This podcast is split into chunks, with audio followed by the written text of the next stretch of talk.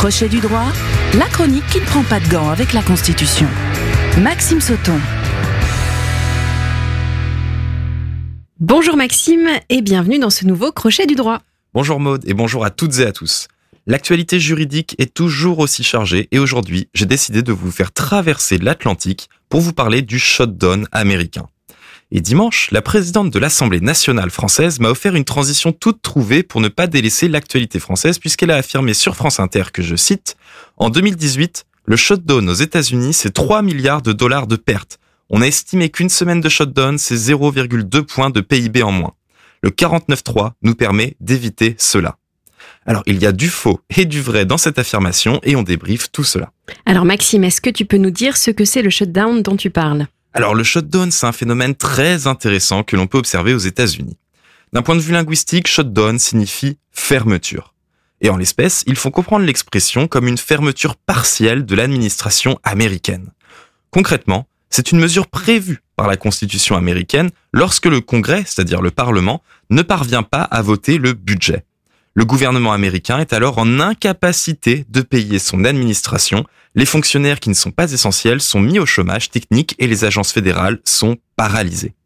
Il faut cependant garder en tête hein, que ce n'est pas une situation rare. Des shutdowns arrivent régulièrement et sont solutionnés quelques jours après, sauf exception. Bon, ça a l'air quand même un peu grave. Quelles sont les conséquences concrètes? Alors, en effet, les conséquences sont très importantes. Puisque le budget n'est pas voté, il n'y a théoriquement pas d'argent, donc les employés fédéraux non essentiels ne sont pas payés et sont en congé sans solde. Il faut noter que ces employés n'ont pas le droit de travailler bénévolement. C'est pour cela que le shutdown entraîne une véritable paralysie de l'État. Et je vous parlais juste avant d'exceptions dans la résolution des shutdowns. Par exemple, en 2013, le budget bloquait sur la mesure dite de l'Obamacare. Le shutdown a duré deux semaines et a coûté plus de 20 milliards de dollars à l'économie américaine. Autre exemple, en décembre 2018, un shutdown est provoqué par le désaccord des chambres sur le budget, notamment pour la construction d'un mur entre les États-Unis et le Mexique, et il va durer un peu plus d'un mois. Et alors, que s'est-il passé ces derniers jours? Eh bien, de manière très classique, les chambres du Congrès américain ne se sont pas mises d'accord pour voter un texte identique pour le budget. L'un des points de blocage est l'aide militaire et financière pour l'Ukraine. La question n'a pas été totalement tranchée puisqu'une mesure de financement d'urgence de l'administration américaine a été soutenue par le Sénat sans évoquer cette aide. Elle prévoit que l'administration continue d'être financée pendant 45 jours, et donc dans 45 jours, la question de l'aide à l'Ukraine va se reposer aux États-Unis. Il ne s'agit donc que d'un sursis temporaire, une menace de nouveau shutdown plane toujours sur les États-Unis dans un peu plus d'un mois. Donc dans son intro, tu parlais euh, de la Constitution française. Quel est le rapport avec l'article 49 alinéa 3 Eh bien, ça devient très intéressant d'un point de vue constitutionnel. La présidente de l'Assemblée nationale a affirmé que l'article 49 alinéa 3 permettait d'éviter un shutdown à la française concernant le vote du budget.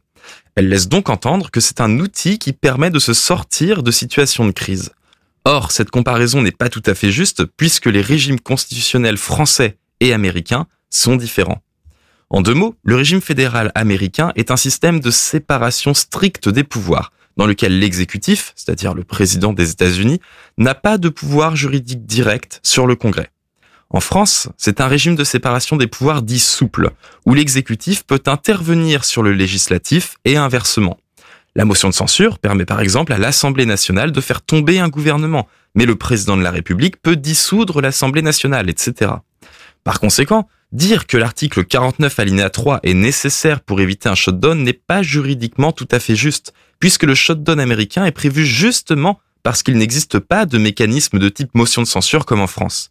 Et le shutdown oblige à trouver des compromis pour éviter la paralysie, alors que la motion de censure permet de, entre guillemets, passer en force et d'imposer un texte. Voilà pour ce petit point sur le shutdown.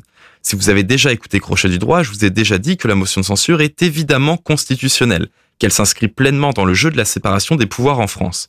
Mais dire qu'elle permet d'éviter les shutdowns, comme si le shutdown était une catastrophe en soi et que la motion de censure était l'arme absolue face à ce risque est faux. La motion de censure est un formidable outil, mais l'utiliser une dizaine de fois pour faire passer le budget comme cela a été le cas l'année dernière n'est peut-être pas la solution démocratique la plus saine, bien que cela soit constitutionnel mais nous aurons évidemment l'occasion d'en reparler dans les semaines qui viennent et sur ce, je vous souhaite une excellente journée. Merci beaucoup Maxime et à la semaine prochaine. Crochet du droit à podcaster et à réécouter sur myson et le.